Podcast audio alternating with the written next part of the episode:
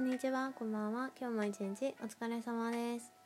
はい、ってなわけで日曜日ですね。皆さんいかがお過ごしでしょうか？私はね、今日見た映画が良かったので、ちょっとその話をしたい。ま、ネットフリックスでね、普通に見たんですけど、軽い男じゃないのよっていうタイトルなんですけど、それがね、結構良かった。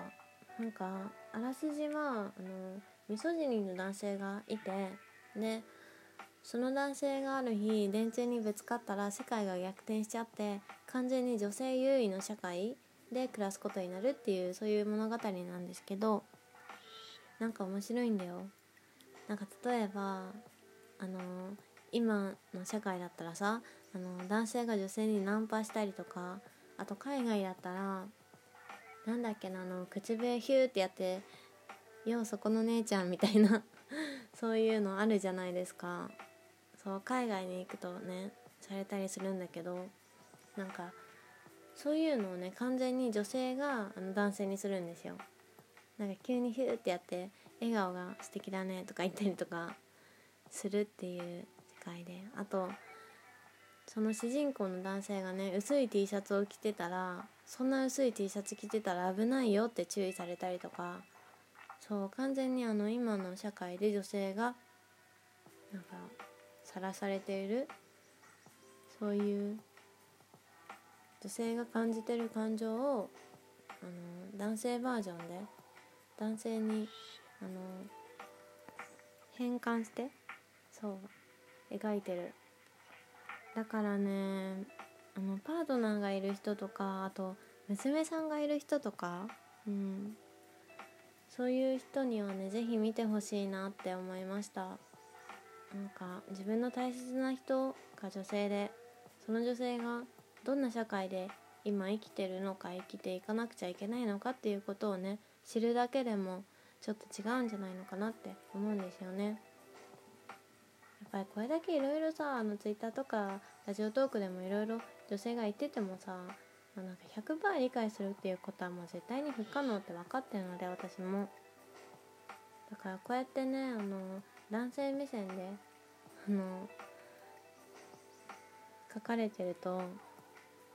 表現されてるとすごい分かりやすいかなって私は思います。だからもしあのネットフリックス登録してる方いたらあのよかったら見てくださいっていうそういう作品です。はいというわけでメインですね。入っていきたいと思います。それでは枕元ラジオスタートです。はい今日ねメインなんですけど痴漢の話をしていきたいなと思います。前にツイッターで私があの痴漢に合わない方法私なりになんか確立してる方法があるのでよかったらラジオトークで話したいなっていう話をツイッターでしたら女性のフォロワーさんからね何人かからいいねをしてもらえたので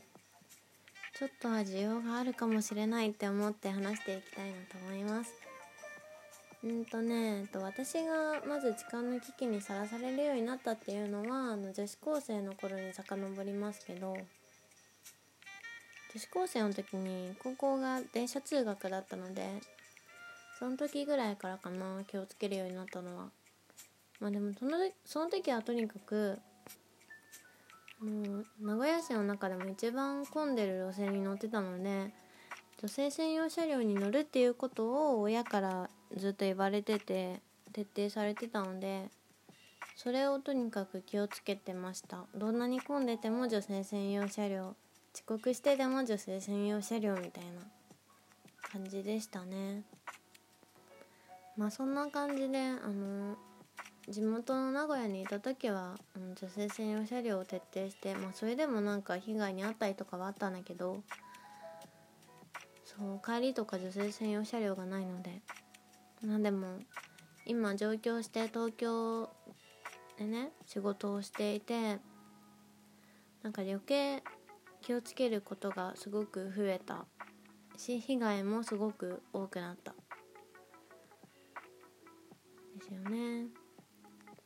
ぱね東京は人が多いからね悪い人も多い。そんなわけでとどうやって話していこうかなまず。私なりの時間に合わない方法。時間回避方法。えっとまずあのー、一番大事なのがあの満員電車に乗るそのタイミングでとねあの、ポジショニングが一番大事だと私は思ってます。いかにあの男性と接しないか。自分の守る場所を守るかっていう。いや全然笑い事じゃなくてすごくねあのシビアなんだけど。なんか満員電車乗る時にまずあの自分が立つポイントをあの頭の中であの決めるんですよ。あの電車の配置人の配置を瞬時にあの頭の中であの整理してここに立てば時間に合う確率が少ないっていうところに立つっていうことかな。まあ、できるんだったら一番はあの電車のあの座る座席と扉のところにある角。あの入り口の角ですね。あそこにあのお尻を向けて立ってだから前はあの電車の車内側っていうかそれにして、えっと、前にカバンを持ってくるっていうのが一番時間に合わないというか私的にもすごく安心なポジショニングなんですけどまあでもね満員電車だとなかなかそのポジショニングって結構取れたらあのラッキーな方なので基本的にはそうですねあの女性のいるところにまず進む。結構ね見てるとね女性が女性同士で固まってるっていう場合がすごく多いんですよ。多分みんなその回避能力みたいなものが備わってるのかもしれない。だからその女性がいる方に行ってでまずあの守りにくい後ろ側背中側まあお尻が触られる可能性が高いじゃないですか。だからそのお尻側を女性に向けてで前はもう誰がその後乗ってくるか分かんないからあのカバンでガードするっていう。そしたらまあなんか前が男性でもカバンでガードできるっていう。そういうポジショニングが一番いいかなって思います。あとは結構ね手でガードしたりとかもしてる。意外に危ないのが降りる時なんですよ。降りる時乗る時とかの。それがねあの私も実際あるんですけど通りすがりにさって触ってくの。私なんかガーって掴まれたことある。本当に気持ち悪かった。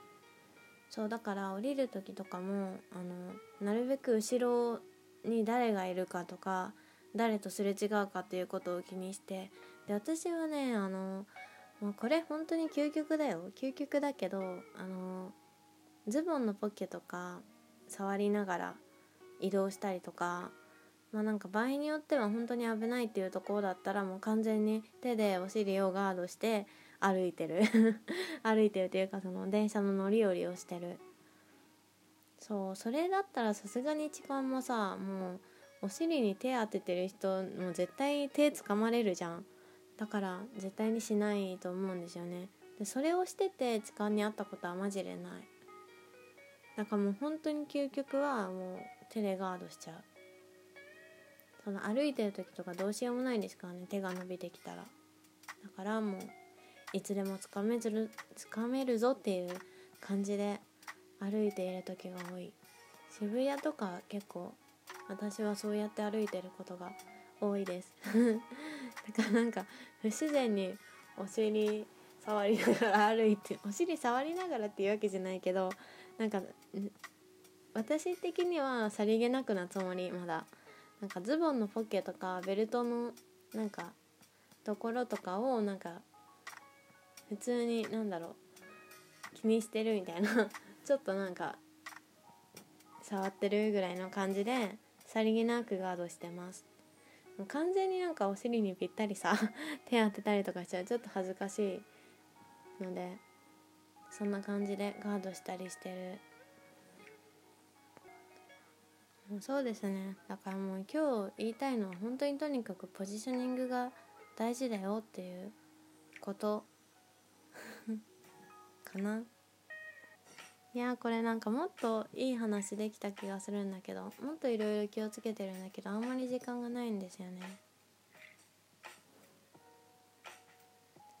いいかなこんな感じで。そういえば私あの電車が時間が怖すぎて電車変えたんですよ最近。なんか交通費があのかかるんですけどその分。自分の変えた電車はでも実費でちょっとあの課金してでもやっぱりなんかその恐怖から逃れれることができたらいいかなって安いものかなって思って毎月課金してます。まあねそういった意味でも女って金かかるよねっていうことはね痛感してますね。うん。多分あのこれを聞いてる方に何かちょっと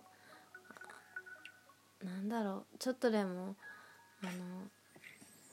力になれたらって思います。そんな感じです。質問箱にねあのお便り頂いてるんですけどちょっと読むの遅くなっちゃってごめんなさい。時間がないのでまた今度読みたいなと思います。じゃあ今日も聞いてくださり本当に本当にありがとうございました。時間マジで気をつけていこうぜっていう話です。そんなわけでおやすみなさい。バイバイ。